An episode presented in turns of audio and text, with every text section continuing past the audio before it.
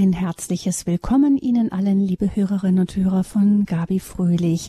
Heute geht es weiter in unserer Serie über das Kreuz im zweiten Teil von der Anklageschrift zum Erbschein.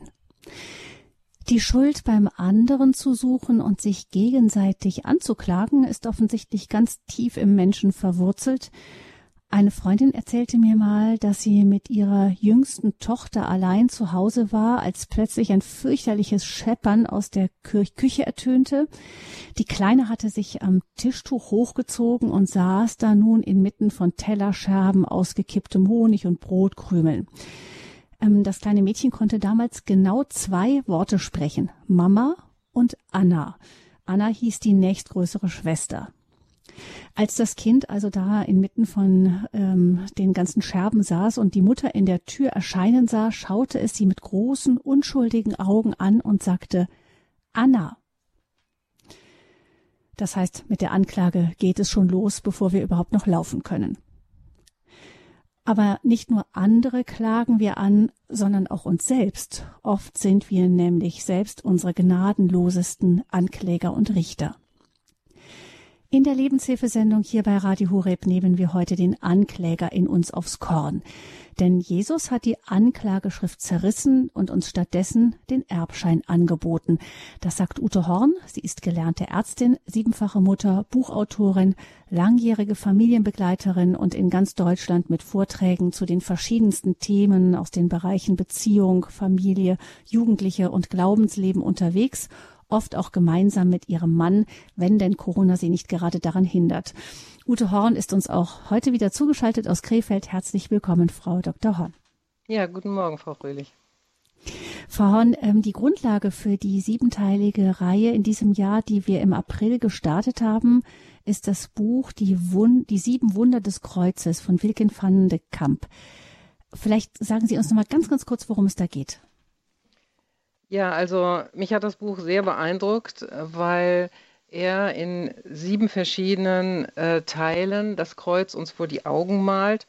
Und er sagt, dass was die meisten von uns wissen, ist, dass Jesus unsere Schuld ans Kreuz getragen hat und dass wir Vergebung durch das Kreuz haben.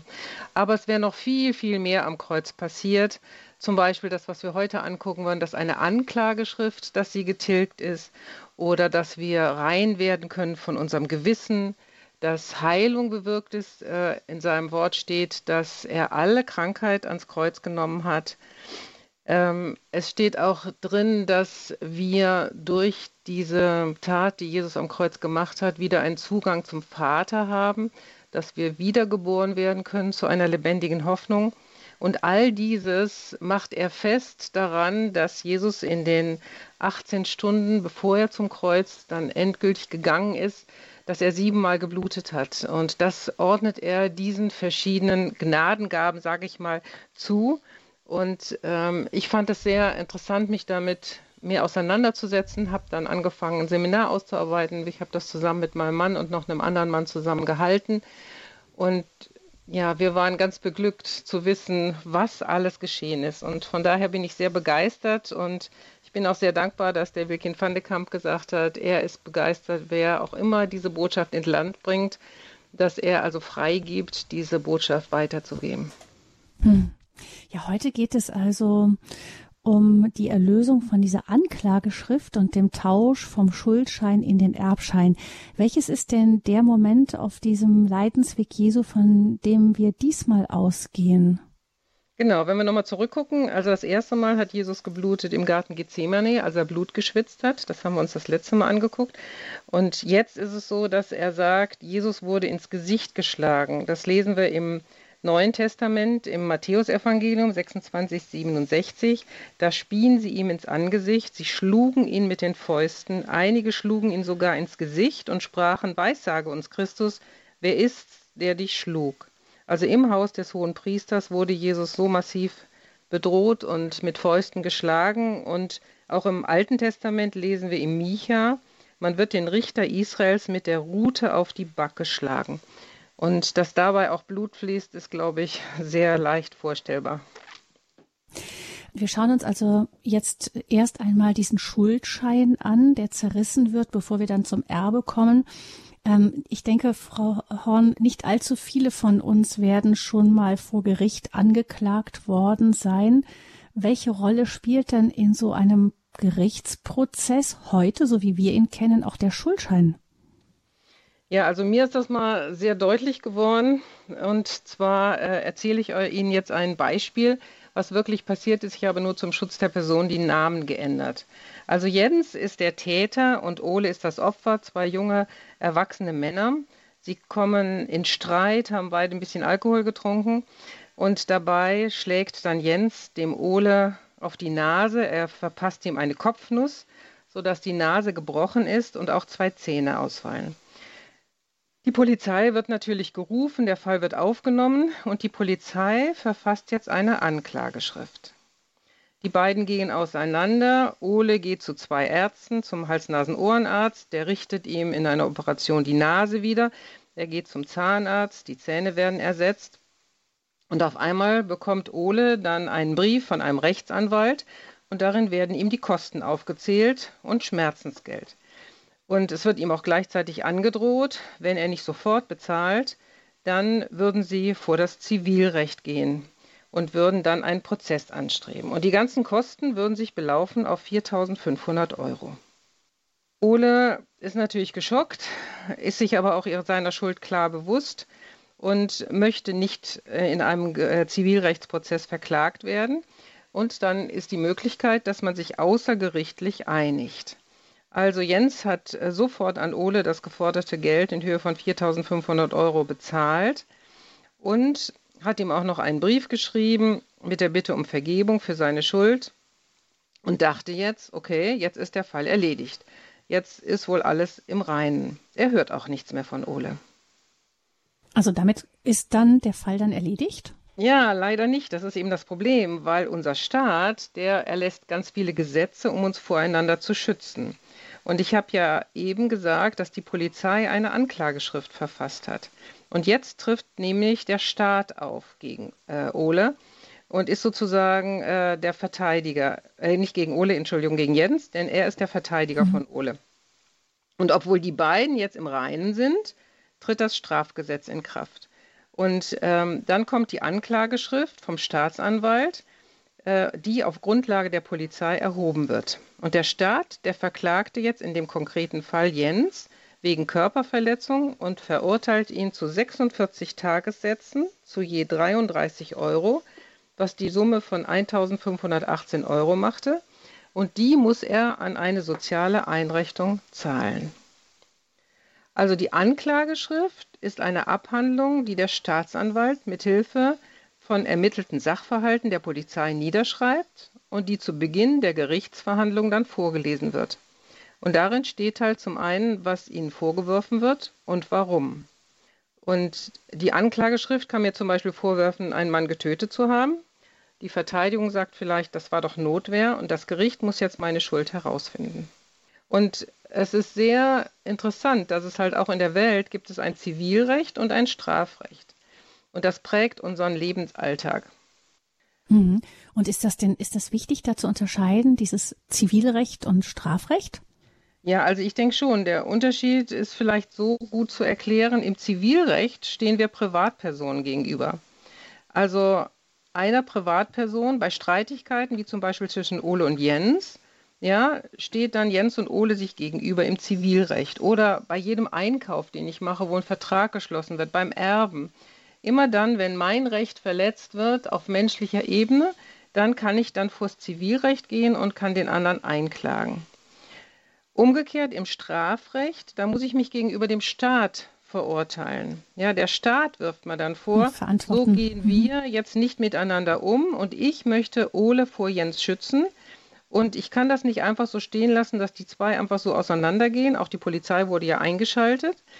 Und deswegen äh, muss man jetzt dann dem Staat gegenüber Rechenschaft ablegen und wird dann verurteilt. Und da es sich nicht auf menschlicher Ebene jetzt äh, um einen Prozess zwischen Jens und Ole handelt, muss auch Ole nicht an Jens zahlen, sondern der Staat sagt, damit du das jetzt lernst, ne, wie Kinder vielleicht auch eine Strafe machen müssen, damit du das lernst, dass du das nie wieder tust, musst du jetzt noch an eine soziale Einrichtung spenden. Also er Der Jens hat da letztendlich gar nichts davon.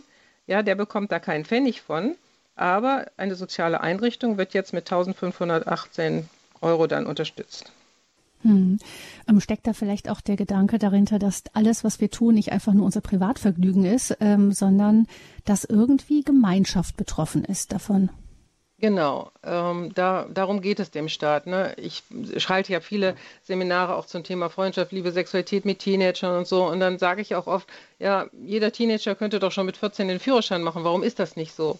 Ja, weil der Staat uns voreinander schützen will und der sagt, ein 14-Jähriger kann die Verantwortung noch nicht übernehmen. Der kann technisch einen Wagen führen, aber er hat nicht den Überblick im Straßenverkehr. Der macht vielleicht dann noch mehr Rennen miteinander oder die fangen vielleicht mit Alkohol an und so. Sie sind von ihrer Reife, von ihrer menschlichen Reife noch nicht so, dass sie das verantworten können. Und in, beim Autofahren ist es ja so, ich werde ja nicht nur selber dann äh, krank oder baue Unfall, sondern oft sind ja andere in Mitleidenschaft gezogen. Und deswegen sagt der Staat, also wir trauen durchschnittlich, sagen wir mal, 18-jährigen jungen Menschen das zu, dass sie genug Verantwortung haben, da gut mit umzugehen. Und deswegen sagen wir, alle dürfen erst mit 18 eigenhändig ein Auto fahren. Das ist auch so ein Schutz, den, äh, den der Staat uns voreinander macht oder im Sexualstrafrecht mhm. oder so. Überall gibt es verschiedene äh, Gesetze, um uns voreinander auch zu schützen, wie wir als Gesellschaft mhm. miteinander umgehen wollen. Wenn man das sieht, auch auf das geistliche Leben jetzt überträgt, nämlich daraufhin wollen, darauf wollen wir ja hinaus jetzt. Ähm, es ist ja auch so, dass wenn ich sündige, dann ist das nicht nur mein Problem, sondern irgendwie ist dann auch die Gemeinschaft auf einer geistigen Ebene davon betroffen. Es ist nicht ganz egal. Deshalb ist es zum Beispiel unter anderem auch, ähm, warum wir in der katholischen Kirche die Beichte haben und dann sagen, es ist nicht nur äh, der Freund, dem ich äh, vielleicht was geklaut habe, den ich um Entschuldigung bitte. Es ist auch direkt ähm, Gott und es ist im, im Priester auch die Gemeinschaft der Kirche, die ich auch um Vergebung bitte. Ja, also irgendwie alles ist da betroffen dann. Ja, mhm. genau. Ich denke, Gott leidet ja am meisten darunter, wenn seine Kinder äh, nicht in seinem Wille miteinander umgehen. Und er ist ein Gott der Liebe und er möchte, dass wir in Liebe miteinander umgehen. Und ähm, er ist da sehr traurig drüber, wenn wir das nicht tun. Er hat uns dann die Gebote gegeben, die Richtlinien und ich denke überhaupt, die, das ganze Wort Gottes ist ja wie eine Gebrauchsanweisung an uns Menschen und er ist derjenige, der uns geschaffen hat. Von daher würde er, glaube ich, auch die beste Gebrauchsanweisung schreiben. Ne? Genau, mhm. wenn ich ein Auto baue und sage, du musst es so und so machen, dann weiß der Autohersteller auch am besten äh, beim Diesel, was weiß ich, ob ich vorglühen muss oder nicht oder welchen Sprit ich einfüllen muss und da sollte ich mich auch tunlichst dran halten. Und so finde ich das eigentlich auch schön übertragen, dass man sagt, wenn ich im Wort Gottes lese und wenn ich die Gebote lese oder was Jesus selber alles gesagt hat und mich dann ansprechen lassen, ja, so will ich auch leben und so kann auch mein Leben besser gelingen, als wenn ich einfach nur nach meinen eigenen Gesetzen vorgehe. Und ähm, ja, ich frage manchmal so, was ist für dich normal? Ist das normal, was die Gesellschaft allgemein macht oder äh, was ist für dich der Maßstab? Und ich habe für mich gesagt, mein Maßstab soll das Wort Gottes sein. Äh, das, was Gott für normal hält, das will ich auch für normal halten. Und also wenn wir schon alleine die zehn hm. Quote nehmen, da haben wir ja schon einen guten Maßstab, uns daran auszurichten. Hm. Gucken wir nochmal auf die Anklageschrift. Wie kann denn hier die Übertragung aus dieser juristischen Welt auf die geistliche Welt aussehen? Genau, also wenn wir uns den Aufbau des Reiches Gottes ansehen, dann haben wir leider auch einen Verkläger, der wird in der Bibel Satan genannt oder Teufel, das ist der Durcheinanderbringer. Und er, er ist ständig vor dem Thron Gottes und verklagt uns. Dann gibt es Jesus als den Fürsprecher. Er ist sozusagen der Verteidiger.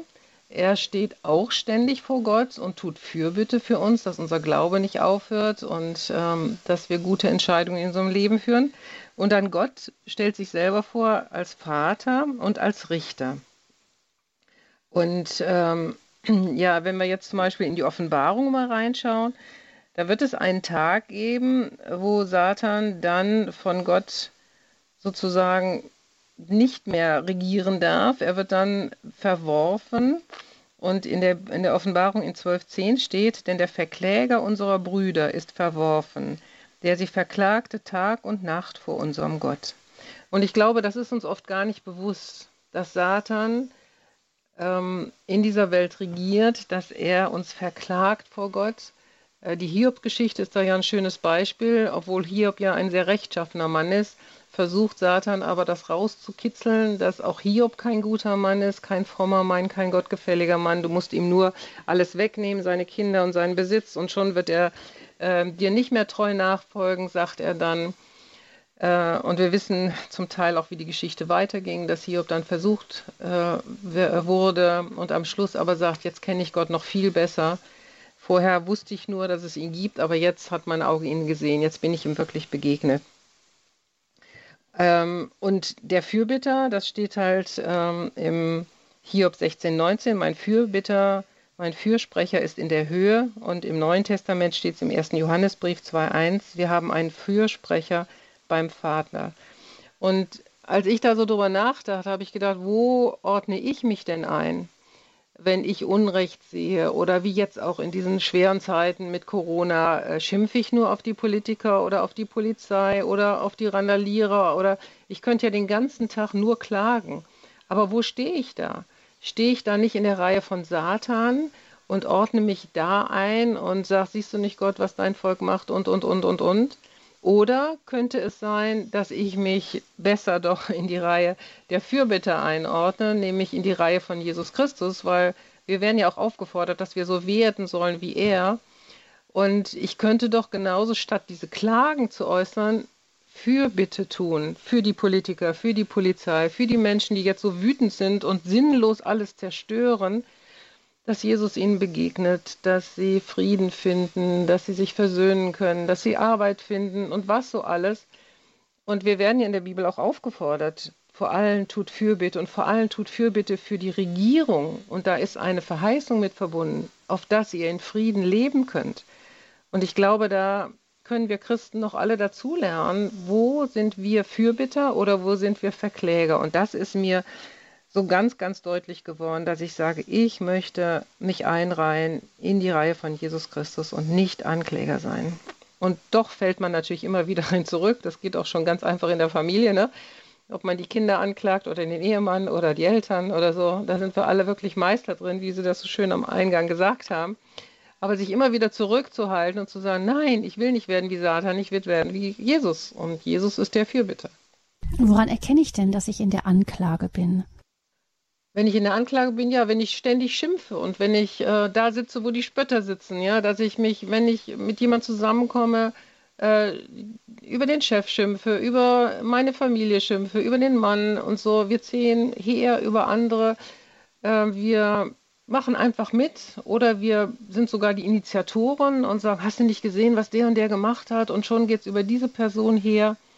Oder wir können auch uns selber natürlich verklagen. Ich gucke in den Spiegel und sage, oh, hast du schon wieder deine Falte gesehen oder deine, du bist ja sowas von hässlich oder du bist sowas von dumm oder du kannst ja gar nichts oder so. Wir sind ja auch wirklich Meister darin, uns selber anzuklagen und uns niederzumachen. Und ich glaube, Gott ist manchmal ganz schön traurig, wie wir so mit uns und unseren Mitmenschen umgehen. Wobei es, wenn ähm, oft gerät man in diesen Kreislauf dann rein, nicht eine Anklage ähm, hat die nächste zur Folge und jeder fühlt sich ja auch wirklich im Recht. Man fühlt sich ja wirklich im Recht und ähm, da aus diesem Kreislauf auszusteigen, das kann eine richtige Herausforderung sein. Ja, das ist richtig. Also da hat mir eine andere Bibelstelle sehr geholfen und zwar sagt Jesus, was siehst du den Splitter im Auge deines Bruders und du erkennst deinen eigenen Balken nicht. Und das ist beides Holz. Und interessant ist, dass die Psychologen ähm, in den letzten Jahren immer mehr davon ausgehen, dass mich nur das im anderen reizt, was ich selber tue. Dass ich das im anderen anklage, was ich selber auch tue. Und ich muss sagen, da bin ich sehr, sehr vorsichtig geworden. Also wenn ich mich beschwere, warum jemand anders äh, mir versprochen hat, was weiß ich, mein Fahrrad zu reparieren und tut es nicht, dann gehe ich ganz oft ins Gebet und sage, Jesus, warum geschieht mir das jetzt? Willst du mir was zeigen? Mache ich das bei einem anderen auch so? Wo ist denn mein Balken? Und dann stelle ich vielleicht fest, oh, ich hatte meiner Schwiegermutter versprochen, sie anzurufen. Oder ich hatte das versprochen, das habe ich auch nicht gehalten. Ja, also wo ist meine Schuld auch in dem ganzen Prozess? Und das fand ich eine sehr spannende Sache, dieses, dass du beim anderen eigentlich nur das siehst, was du selber tust. Und ich habe das auch beobachtet, wenn ich in Gruppen bin und ich so eine Frau oder einen Mann auf dem Pika habe und denke, boah, die nervt mich, ne? Und dann merke ich, eigentlich bin ich der Frau sehr ähnlich oder dem Mann. Und ähm, ja, dann nochmal hinzugucken, warum nervt mich das denn überhaupt? Was hat das auch mit mir zu tun? Hm. Ja, heißt es denn, dass Kritik am anderen auch gar nicht mehr möglich ist? Doch, Kritik, äh, Kritik hat äh, natürlich auch seine Berechtigung, wobei mein Sohn hat mir mal gesagt, Kritik ist kostenlose Beratung. Ähm, also wenn ich, ich möchte auf jeden Fall kritikfähig bleiben, aber die Frage ist immer, was ist das Motiv dahinter und kritisiere ich zum Positiven, zur Veränderung, ist da eine Ermutigung mit drin, kann der andere das nachvollziehen? Ähm, das hängt, glaube ich, ganz, ganz viel damit zu tun, wie in welchem Ton ich das mache, zu welcher Zeit ich das mache, was mein Motiv ist, ob ich mir nur Luft holen will und oder ob ich wirklich zum Wohl des anderen auch kritisiere. Nein, Kritik ja, ist auf jeden Fall wichtig. Hm. Es gibt ja auch die Gabe des Ermahnens. Also, und ich, ich sage auch immer zu meinen Kindern, ich freue mich auch immer, wenn Gott mich ermahnt. Also er sagt ja, ich erziehe dich wie einen Sohn. Und ich finde das sehr schön, dass Gott mich äh, zwar annimmt, wie ich bin, aber mich nicht so lässt, wie ich bin, sondern mir hilft, mich weiterzuentwickeln und mir auch manchmal ganz schön sagt, hör mal, Ute, das geht aber nicht oder hier hast du aber halt falsch gehandelt oder so. Also ich bin da sehr dankbar drüber, wenn man mir auch sagt und wenn man auch den Mut hat, mir das zu sagen. Und ich habe das sagt das auch meinen Kindern und meinem Mann, ihr dürft mir das alles sagen. Ich werde versuchen, damit umzugehen. Oder ich hatte auch einen Schwiegervater, der mir immer wieder gesagt hat, so, wenn wir uns länger unterhalten haben, äh, was er nicht so gut findet in meiner Art, unsere Kinder zu erziehen.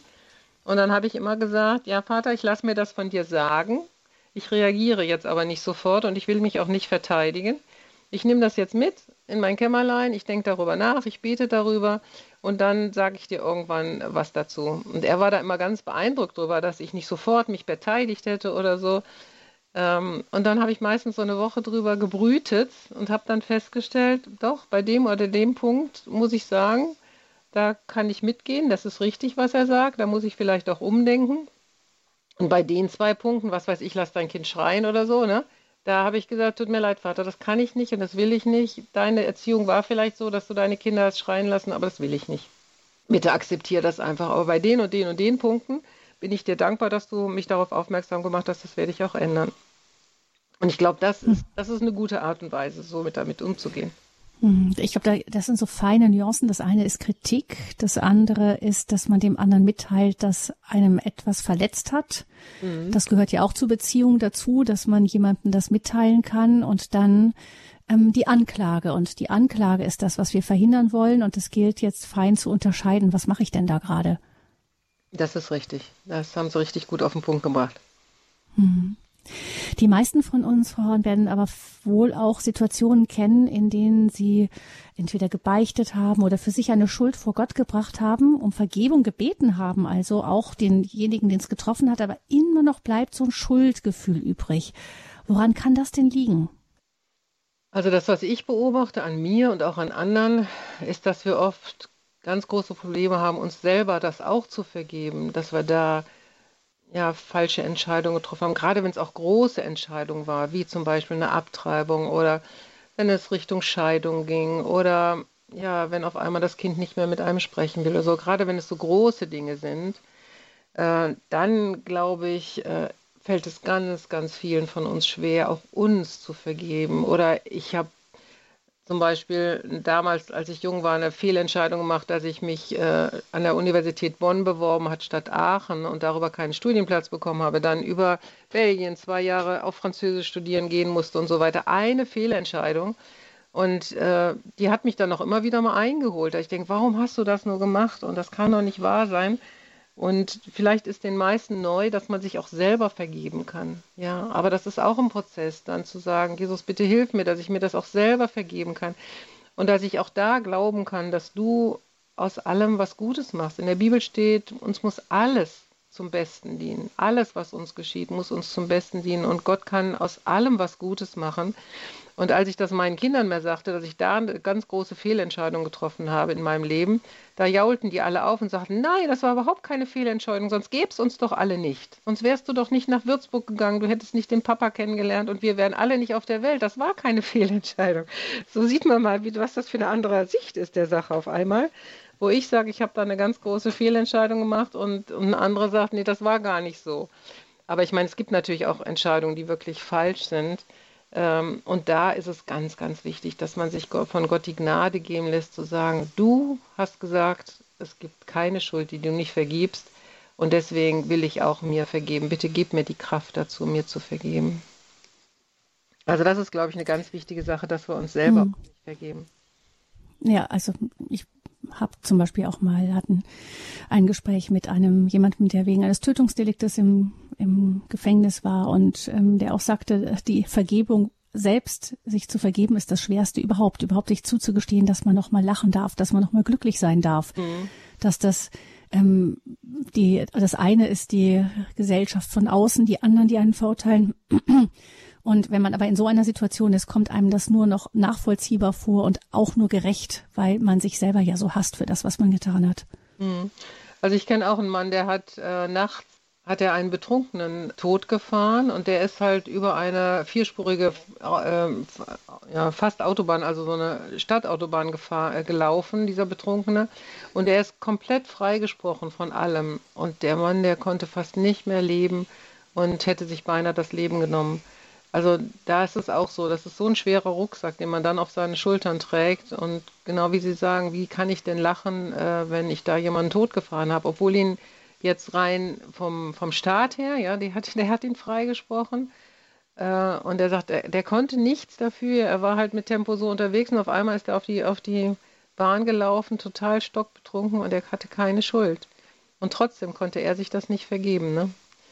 Äh, also das hat lange gedauert, bis er wieder lachen konnte, muss ich sagen. Aber ich glaube, das ist mhm. letztendlich Gnade, wenn wir das erleben dürfen, dann auch, dass Gott dann hineinkommt. Ich glaube, ohne Gottes Geist geht es nicht, dass ich dann mir vergeben kann. Und dann ist es vielleicht auch so, dass die anderen irgendwann wieder sagen, wie, wieso bist du denn so fröhlich, ja? Wie kannst du denn lachen, wenn das passiert ist, ja? Und du sagst, ja, aber ich muss doch weiterleben und äh, das Leben geht doch weiter. Und das ist auch so, ich habe jetzt eine Frau kennengelernt, die hat relativ spät erst kennengelernt, dass sie als Zwilling eigentlich geboren werden sollte, aber die Zwillingsschwester ist gestorben. Und sie sagt, es war immer eine Traurigkeit in meinem Leben. Und ich habe immer gedacht, was ist denn nun mit mir? Aber ich wusste es nicht. Man hat mir das nicht gesagt, dass ich noch eine Zwillingsschwester hatte. Und ich hatte immer so das Gefühl, warum darf ich leben? Warum darf ich leben? Oder ich muss irgendjemand beweisen, dass es wert ist, dass ich leben darf. Ne? Und da ist ja nur wirklich gar keine Schuld drin. Aber sie hat irgendwo gedacht, ja, was habe ich denn im Mutterleib gemacht, dass die andere gestorben ist und ich nicht? Warum ist sie denn einfach weg? Und sie hat ja auch keine Chance gehabt, das zu verstehen. Aber dieses Gefühl war immer so da ich muss doch schuldig sein und ich muss es jetzt aber auch allen beweisen, dass ich, aber eine Fröhlichkeit hatte sie nicht in sich. Erst als sie das dann hörte, dass, dass ihr das endlich mal erzählt wurde, da hat sie das erstmal verstanden und dann konnte ich ihr auch sagen, aber was würde sich denn deine Schwester von dir wünschen? Dass du ein Leben lang trauerst, dass sie nicht da ist? Nein, sie ist im Himmel und sie guckt von oben zu und sagt, boah, hoffentlich, hoffentlich kriegt die bald mal die Kurve und genießt ihr Leben. Das ist doch das, was, was man dem anderen dann auch wünscht, dass er, dass er dann fröhlich in seinem Leben wird. Und genau wie wenn halt ein Ehepartner stirbt oder ein Kind stirbt, dann möchte das Kind doch auch nicht, dass ich mein Leben lang nur immer an dieses Kind denke und gar keine Freude mehr empfinden. Das Kind würde doch sagen, Mama, Papa, mir geht's gut jetzt und bitte, freut euch weiter am Leben. Das ist so schön, das ist so kostbar, das Leben und so kurz. Und ich möchte nicht mhm. die ganze Zeit nur um mich trauert. Eine gewisse Zeit ist richtig und gut, aber man kann auch stecken bleiben im Prozess. Mhm. Das sind jetzt Fälle, wo Schuld noch gar nicht mal mit im Spiel war, aber das zeigt uns, wie tief das sitzt und wie sehr schwer es dann ist, wenn auch wirklich Schuld, wirkliche Schuld mit im Spiel ist. Ähm, gucken wir nochmal, der, ähm, Jesus hat den Schuldbrief getilgt. Mhm. Ähm, der mit unseren Forderungen, mit seinen Forderungen, also da ist ein Schuldbrief und wir stellen uns vor, da steht Satan vor Gott und sagt hier, der hat sich gegen dich gerichtet. Auf den habe ich jetzt eigentlich Anspruch, könnte man dann so sagen, ja? Mhm, genau. Und was macht Jesus damit? Ja, also im Kolosserbrief steht, äh, er hat den Schuldbrief getilgt. Getilgt hat ausgelöscht. Er ist nicht mehr da, der mit seinen Forderungen gegen uns war und er hat ihn weggetan und ans Kreuz geheftet. Also er sagt jetzt jedem von uns, auch jedem, der jetzt zuhört, ja, egal wer dich verklagt, Jesus steht zwischen dir und ihm und Jesus sagt, dieser Schuldstein gehört mir. Ich habe dafür mit meinem Tod bezahlt und ich zerreiße ihn, ich hefte ihn ans, äh, ans Kreuz, ja, ich tilge ihn, ich lösche ihn aus, ja. Früher hat man so Tintenex gehabt, hat man alles wieder ausgelöscht. So muss man sich das vorstellen, dass der Schuldbrief keine Wirklichkeit mehr hat. Und das ist doch genial, denn mir muss doch klar sein, dass äh, viele Menschen mich anklagen. Also mir ist das mal so bewusst geworden, als jemand mal zu mir sagte, Sie wirken arrogant. Und ich denke, was? Ich wirke arrogant? Ja, wieso denn? Ja, weil Sie immer so zielstrebig sind, das wirkt arrogant. Und da habe ich gedacht, guck mal, wieder eine Anklage, die irgendjemand im Kopf hat. Und ich bin überzeugt, ich würde wahrscheinlich tot umfallen, wenn ich wüsste, was auf meiner Anklageschrift alles drauf ist. Von meinen Nachbarn, von meinen Lehrern, von meinen Kindern, von meinem Mann, von wem auch immer, von den, ja, von Leuten aus der Kirche oder Gemeinde.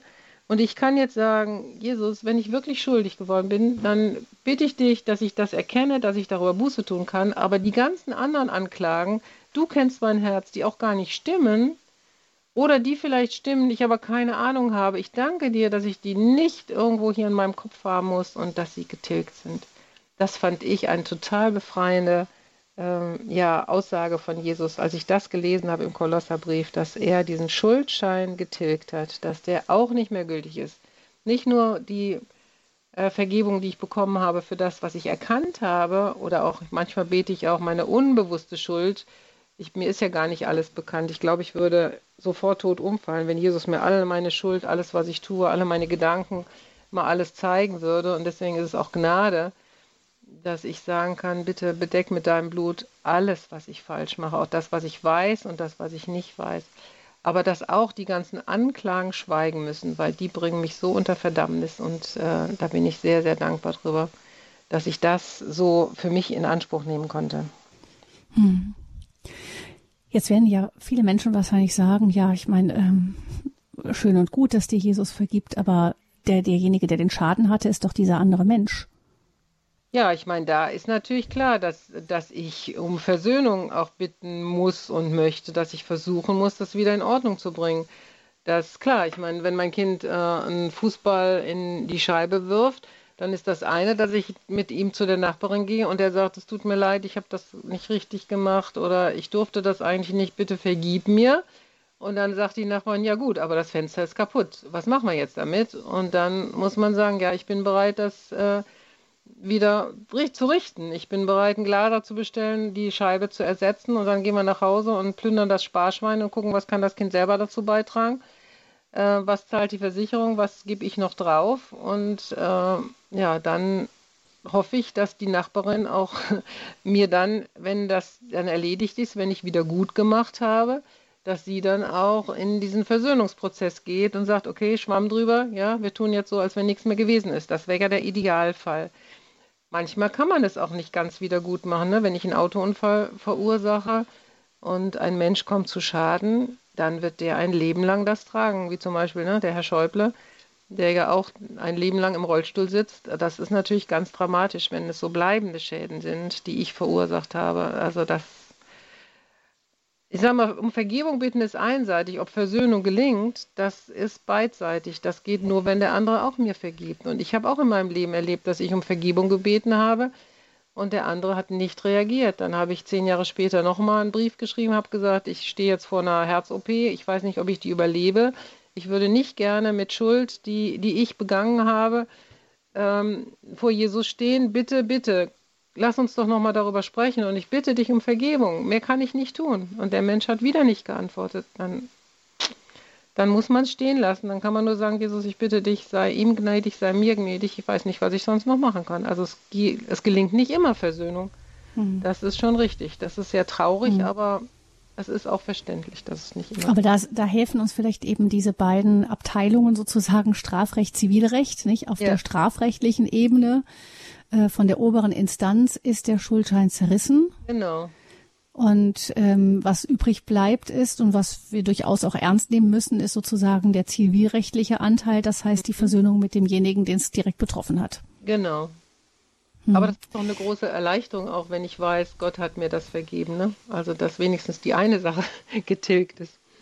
Wenn der hm. gerade mir, mir, auch die Vergebung verweigert, ne? dann ist das ja eine ganz große Hilfe für mich. Hm. Das Kreuz Jesu, Teil 2 von der Anklageschrift zum Erbschein ist unser Thema heute. Ich möchte Ihnen, liebe Hörerinnen und Hörer, jetzt auch die Möglichkeit geben, sich an dieser Sendung zu beteiligen. Wie immer lautet unsere Hörernummer 089 517 008 008. Das ist die Nummer zur Sendung Lebenshilfe bei Radio Horeb von der Anklageschrift zum Erbschein mit der Buchautorin Ute Horn 089 517 008 008. Sie werden am Anfang eine kurze Ansage hören mit den Datenschutzbestimmungen. Das ist äh, im Moment Pflicht für uns. Das dauert nicht sehr lang, es kostet sie auch nicht mehr Geld. Für diejenigen, die mehrfach hintereinander anrufen, gibt es diese Ansage dann nur noch ab und zu. Aber für alle, die neu anrufen oder anonym anrufen, was ja auch möglich ist, gibt es am Anfang diese kurze Ansage. Einfach kurz durchhalten und dann werden Sie weiter verbunden mit der Technik. 089 517 008 008.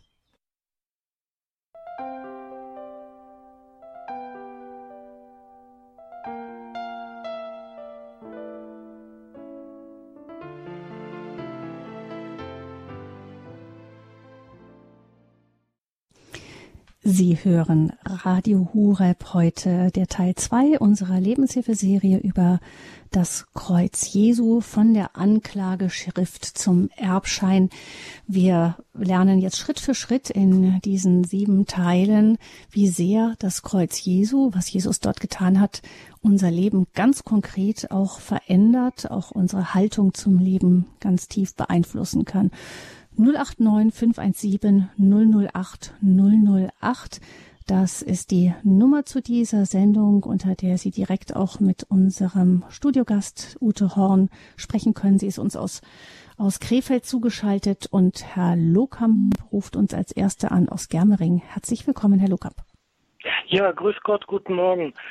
Ähm, liebe Frau Ute Horn, ich habe ähm, ja äh, die erste Sendung noch nicht gehört und jetzt die zweite. Mhm. Ähm, in Ermangelung dieses ganzen Lebendigen, was Sie jetzt hier äh, äh abliefern, hatte ich äh, nur die Bibelstelle Matthäus 18 von der Verantwortung für den Bruder. Und da läuft eine Prozedur ab. Äh, die habe ich jetzt, äh, so gut es ging, seit, seit, ja, man kann sagen, seit fast zwei Jahren äh, äh, hinter mich gebracht, allerdings ohne Ergebnis.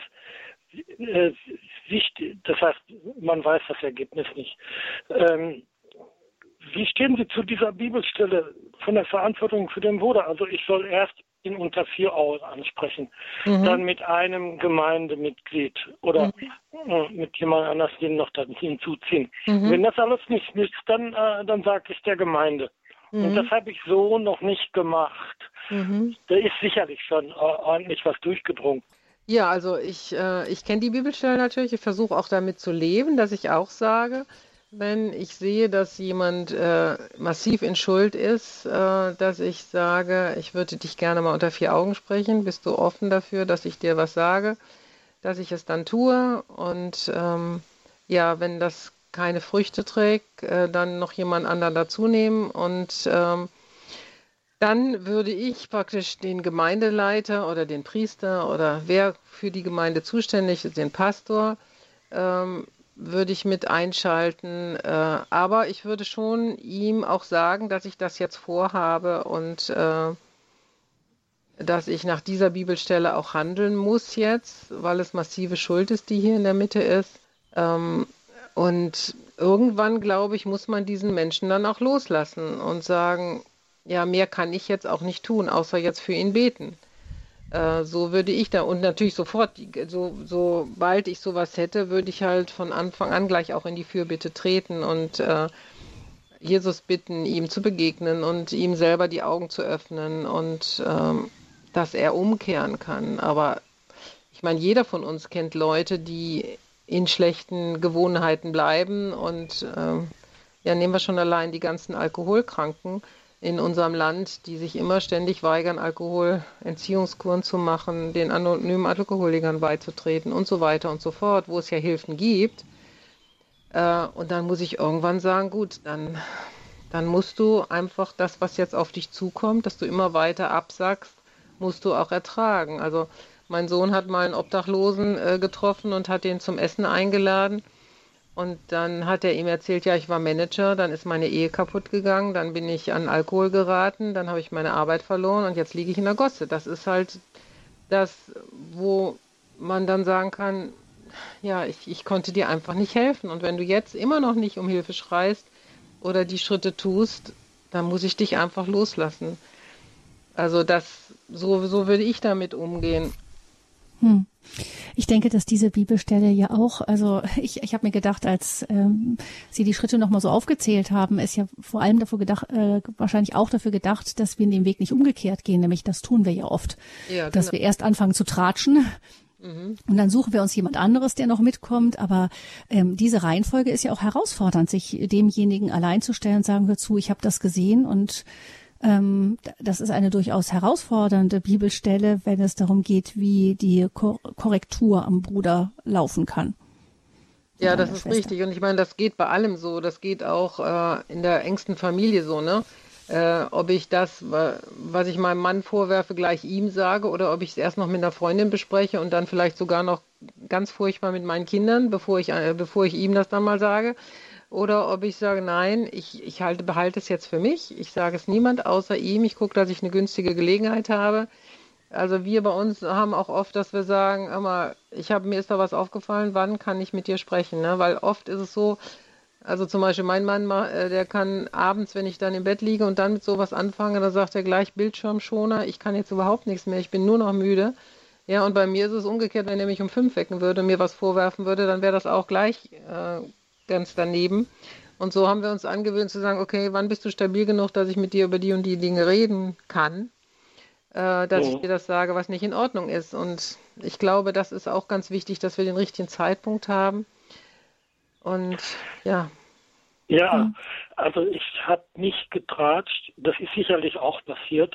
Mhm. Ähm, ich habe auch mit dem zuständigen Priester gesprochen, habe dort gebeichtet und der jetzt wissen Sie, äh, ich stehe jetzt sozusagen auf verlorenem Posten und deswegen erlaube ich mir einfach mhm. zu sagen, dass der äh, Priester, das mag salopp sein und auch sonst sehr anerkannt sein, gesagt hat, ja, wir lügen doch alle. Und ja. da habe ich gesagt, das will ich nicht. Nee. Und ich habe auch einen jemanden von, weil dann lässt sich ja überhaupt nichts klären.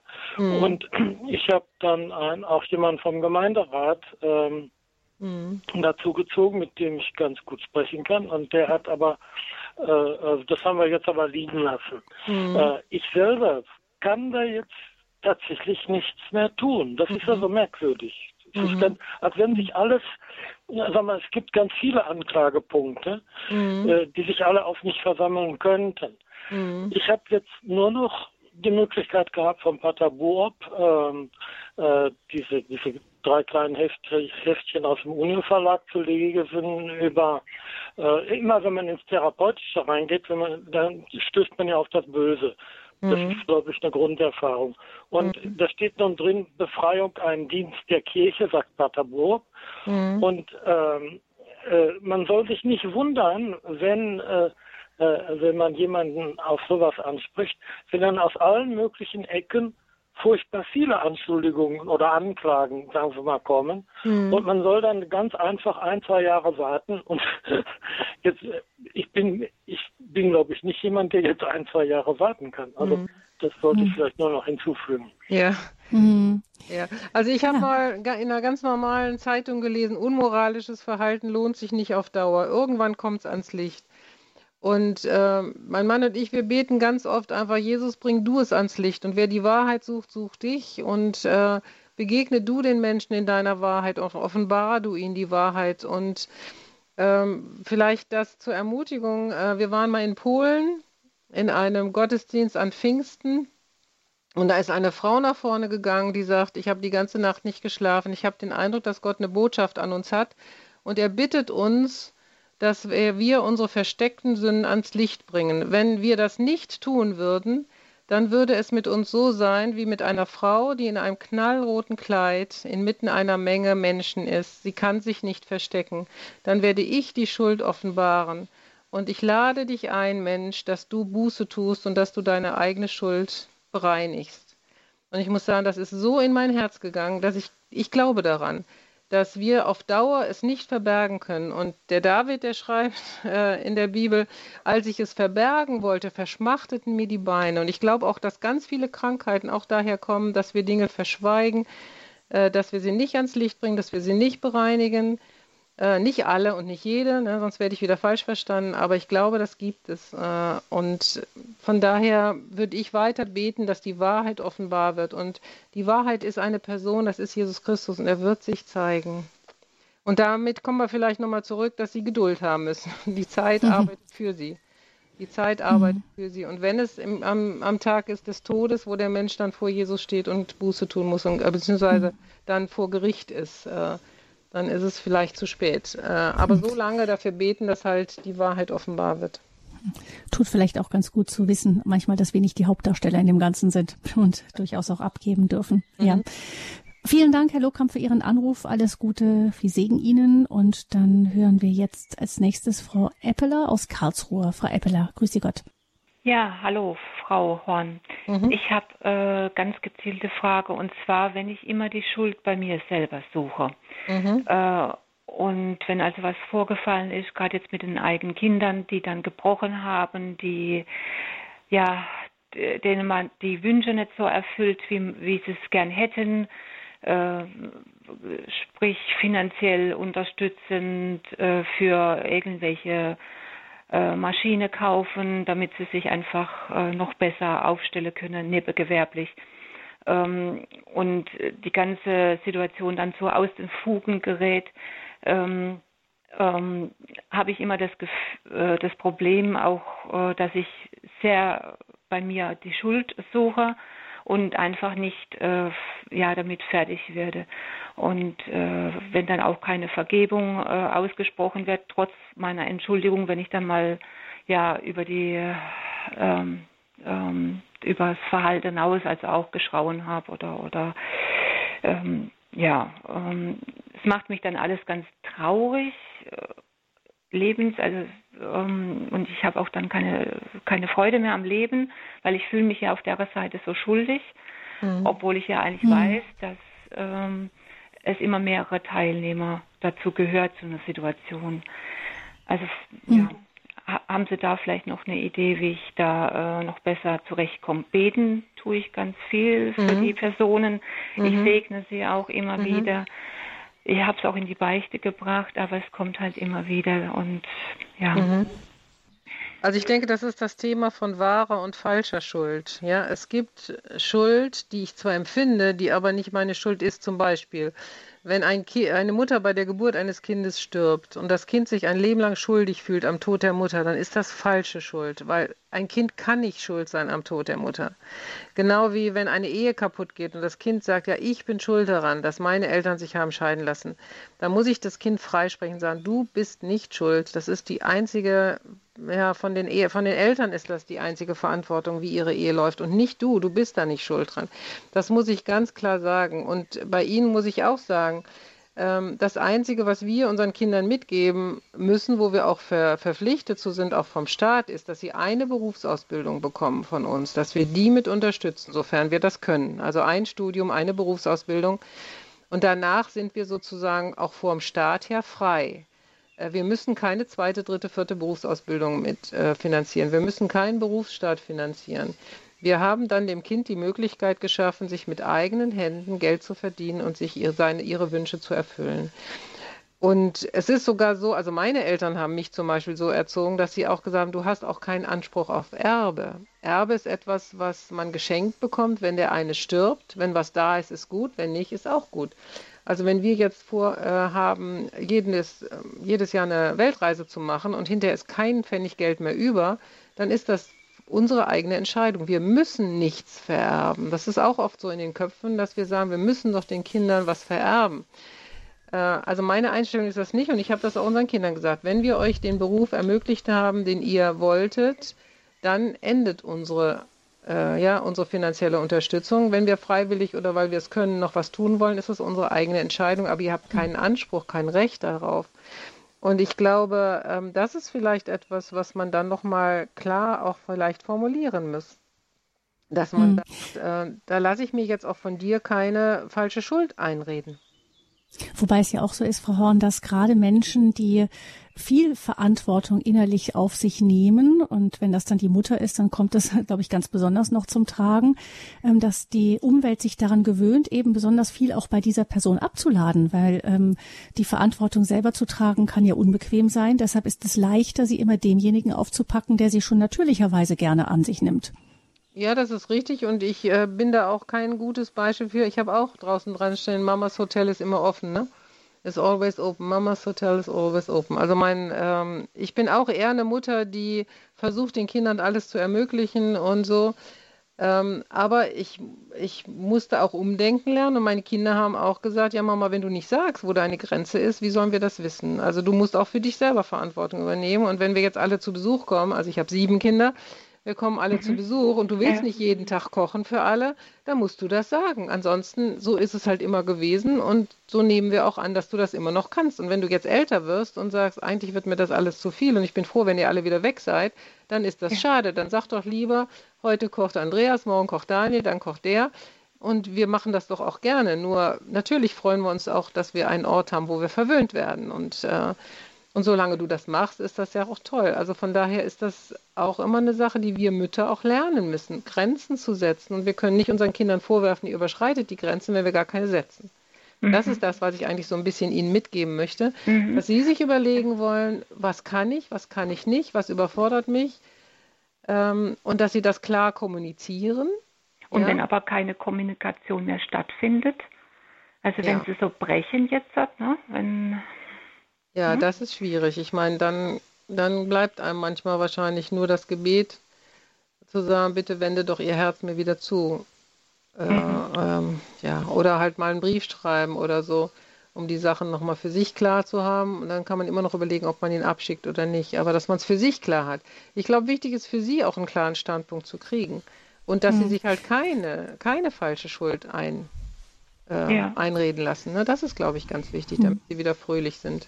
Mhm. Vielleicht muss man auch wissen, dass Brechen auch manchmal so ein bisschen wie äh, Drohen mit Liebesentzug ist. Das kann ja auch sein, nicht, dass das eine, auch eine Art ist, Druck zu machen. Das gibt es ja auch bei manchen. Ähm, genau, da hilft es ja. manchmal zu durchschauen, selber in Begleitung zu sein, denke ich, zu schauen, ähm, wo stehe ich da und wie helfe ich tatsächlich allen, mir, den anderen und dem gesamten System am besten in so mhm. einem Fall.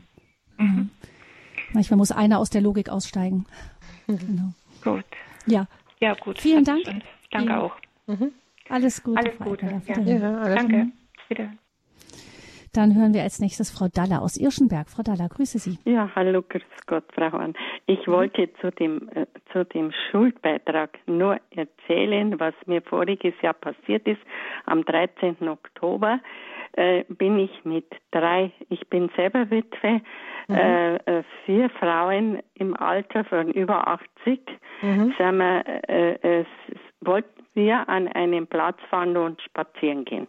Mhm. Und dann äh, und dann kommt, dann das war sehr kurvenreiche Straße und ich bin halt so mit mit dem Fluss mitgefahren und dann äh, kommt ein Motorradfahrer, ich sehe den noch und der, der fährt in der Mitte auf den weißen Streifen und dann denke ich mir, der, der fährt mir jetzt rein.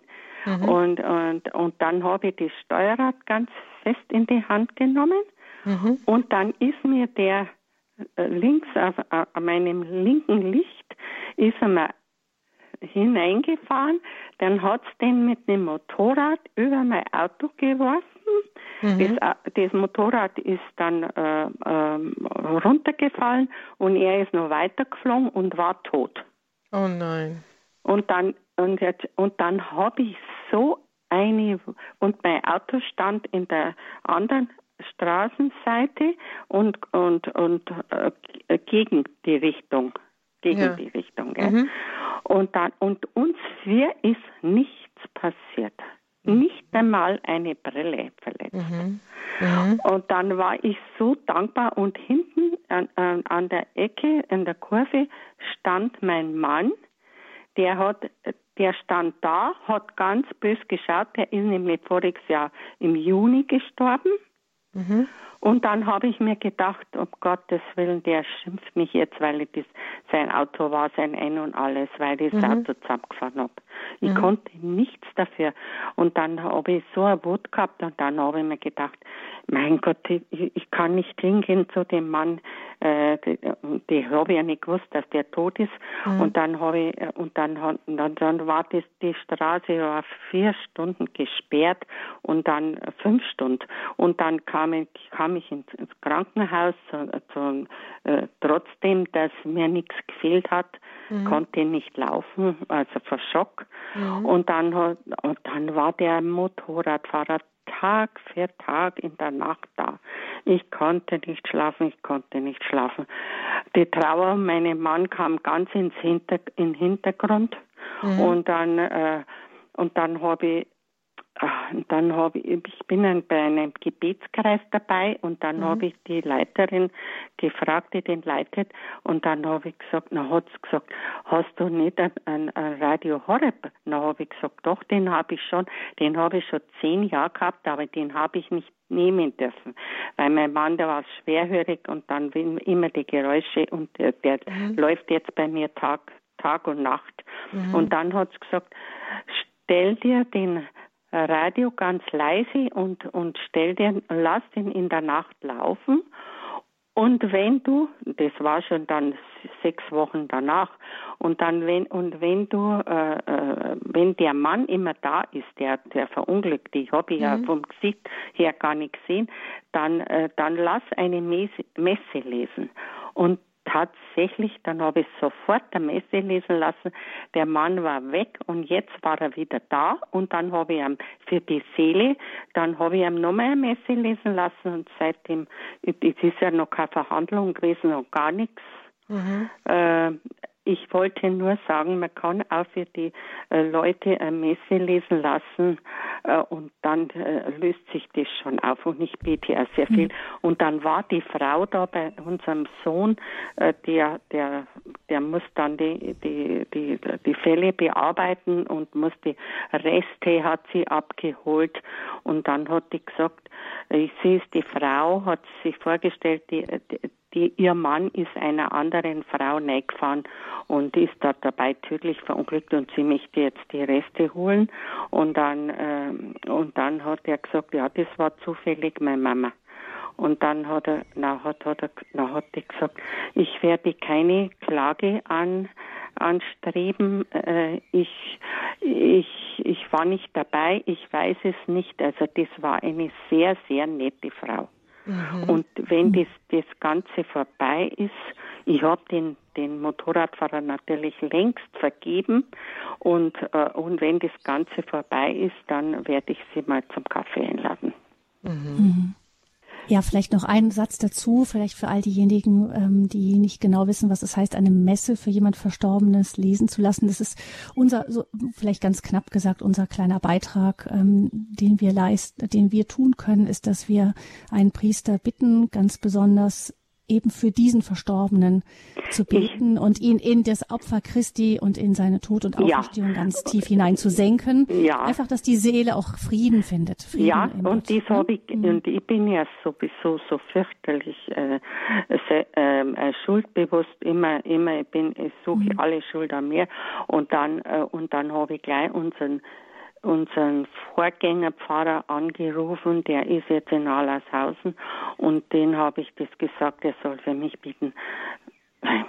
Hm. Ja, hm. wir können eine, nicht mit eine, jedem Pfarrer kommen hm. nicht. Okay. Hm, das ja, möchte man jemandem auf die alten Tage nicht wünschen, so etwas, dass so nein, etwas noch passiert. Nein, stellen Sie vor, ich wäre drei, mhm, drei, acht genau. Jahre und, mhm. und, äh, und, und, und, dann ist voriges Jahr mein Mann gestorben und, und, und, das, und die mhm. ganzen Gedanken kreisen nur um, um, um den Unfall.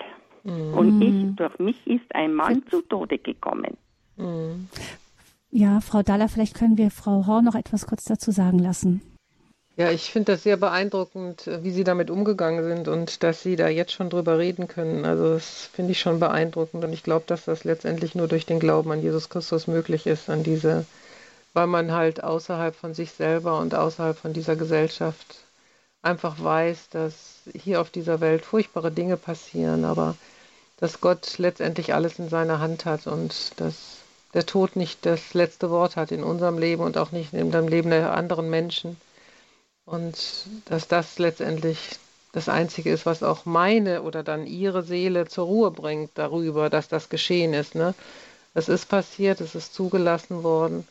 Aber ich finde das wirklich sehr beeindruckend, wie sie im Glauben damit umgegangen sind und wünsche ihnen auch, dass sie weiter tiefen Frieden für diese Situation bekommen und ja, dass Jesus wirklich auch für diese für diesen Unfall ans Kreuz gegangen ist, für das, was auch an seelischem Schaden da entstanden ist, ne? dass er gesagt hat, da kommen wir ja in einem der nächsten Sendungen noch drüber, dass er sagt auch, ich habe alle Krankheit, alles Versagen ans Kreuz gebracht und hier ist Heilung. Vom Kreuz geht auch Heilung aus und das wünsche ich Ihnen so, dass Sie wirklich auch Heilung für Ihre Seele bekommen und dass Sie nicht äh, angeklagt werden, sondern dass Sie sagen können, ich, ich bin mir keiner Schuld bewusst, ich bin ordentlich gefahren, ich bin auf meiner Seite gefahren, ich bin nicht so schnell gefahren und ich kann wirklich nichts dafür. Und, und trotzdem bleibt natürlich dieser Tod dieses Menschen, das ist ganz klar. Und ja, ich wünsche Ihnen wirklich, dass Sie da weiter auf diesem Weg gehen und wann immer Sie wieder empfinden, oh nein, ich bin doch schuld, dann, dass Sie sagen können, nein, Jesus, du hast die Schuld am Kreuz getragen und ich kann Heilung haben für meine Seele es ist ja auch nicht immer, dass einen dann die Schuld beschäftigt, sondern manchmal ist es einfach das Trauma. Nicht, das ist ja eine traumatische Situation und dass das einen nicht so schnell, dass man da nicht zum Alltag übergeht, ist ja irgendwo auch ein Zeichen dafür, dass man seelisch noch gesund ist. Ja, auf jeden Fall. Und man muss sich auch die Zeit lassen, es zu verarbeiten. Ne? Man kann es nicht verdrängen, weil sonst kommt es an irgendeiner anderen Stelle wieder raus. Und äh, von daher ist das schon richtig, auch sich da immer wieder mal mit zu beschäftigen. Und da wünsche ich Ihnen auch Menschen, mit denen Sie darüber reden können und die dann nicht sagen, oh, lass doch die alte Kamelle, sondern ja, ich höre dir auch nochmal zu, auch wenn du es mir jetzt zum vierten Mal oder fünften Mal erzählst. Und ich gehe mit dir da durch, bis du, bis du Ruhe hast. Und ich bete auch mit dafür, dass du deinen Frieden wiederfinden kannst. Dann danke ich Frau Dalla für Ihren Anruf. Alles Gute, viel Segen Ihnen, Frau Dalla. Und ganz kurz noch, Herr Feier ruft uns aus Hannover an. Hallo, grüße Sie. Ja, einen schönen guten Tag. Ein paar Minütchen haben wir noch. Horn. Ja, hallo. Ja, auch an Frau Horn. Einen schönen guten Tag. Es ist eine mhm. sehr gesegnete Sendung, die ich gehört habe. Mhm. Und äh, ja, ich, deswegen möchte ich es auch kurz halten. Es ist wirklich immer schwierig, wenn man jetzt Angehörige oder eben na Geschwister, wenn man verletzt durch, manchmal ist es nur ein kleines Wort Mhm. Bei, bei Fremden ist es gar nicht so, aber äh, meistens ist da schon ist Verstimmung da. Wenn man ein kleines Wort sagt, was man meint, ist gar nicht böse, aber es mhm. trifft gerade vielleicht im falschen Moment oder es geht mhm. eben, wie man so äh, auf den Magen oder auf die Nieren, ja. ja. Und da ist es manchmal auch gar nicht so einfach zu vergeben, weil der andere ist dann ja beleidigt, dann geht er weg und das dauert immer eine ganze Weile. Und hier steht ja in Jakobus 5, weil nämlich das sich dann auch auswirkt auf Unwohlsein, sogar bis zur Krankheit. In Jakobus 5, Vers 16 heißt, bekennt einer des anderen seine Sünden und betet füreinander, dass ihr gesund werdet. Und davor, das Gebet des Glaubens wird den Kranken helfen. Das heißt, wenn wir wirklich füreinander wir beten, das in Ordnung bringen, dann wird man auch schnell merken, wie Unwohlsein wieder weggeht. Und vor mhm. allen Dingen, dass man doch schnell wieder zusammenkommt. Und deswegen heißt es ja auch in der Bibel, lasst die Sonne nicht untergehen, mhm. sondern vertragt euch noch. Oder bevor man zum Abendmahl geht und man merkt, man hat für den Bruder noch etwas, lasst die Gabel liegen und versöhnt euch. Mhm. Und ich weiß, es ist es ist wirklich bei nahen Verwandten oder Bekannten oder Brüder und Schwestern besonders schwer, weil das manchmal so schwer wiegt. Und was ich vorhin gesagt habe, Jesaja 53 mhm. heißt, er hat all unsere Schmerzen getragen, er hat all unsere mhm. Krankheiten getragen. Wir können immer wieder zum Kreuz kommen, weil Jesus ja für uns geblutet hat. Er hat am mhm. Kreuz alles ertragen, die Schmerzen. Er hat den Tausch getragen für uns. Denn mhm. er ist ja ohne Schuld für uns gestorben und er kennt uns. Und mhm. er hat alles durchgemacht. Er hat die Ablehnung durchgemacht, er hat die Kränkung, die Schmähung durchgemacht. Und dadurch kann er uns so gut verstehen und vertritt uns auch. Das war ein gutes Vielen Dank. genau. Das war ein gutes Schlusswort. Vielen Dank, Herr Feier, dass Sie noch angerufen haben hier in dieser Lebenshilfesendung zum Thema von der Anklageschrift zum Erbschein. Wir gehen jetzt so langsam Monat für Monat weiter in den Teilen über das Kreuz Jesu, freuen uns darauf, dass es dann bald weitergeht. Vielen Dank, Frau Horn, für die heutige Sendung, für die Zeit, die Sie uns immer wieder schenken. Ja. Auch alles Gute, Gottes Segen Ihnen. Mhm. Und ähm, wenn Sie, liebe Hörerinnen und Hörer, diese Sendung nachhören möchten oder auch den ersten Teil noch nachhören möchten, Sie finden alles im Internet in der Mediathek von Radio Horeb unter horeb.org und dann in der Mediathek im Podcast von Radio Horeb. Entweder schauen Sie unter der Rubrik der Sendereihe Lebenshilfe nach oder Sie suchen nach dem Stichwort Horn, Ute Horn, dann finden Sie auch die Sendungen mit Frau Dr. Horn. Danke fürs Zuhören, sagt Gabi Fröhlich und ich freue mich, wenn wir uns bald wieder hören.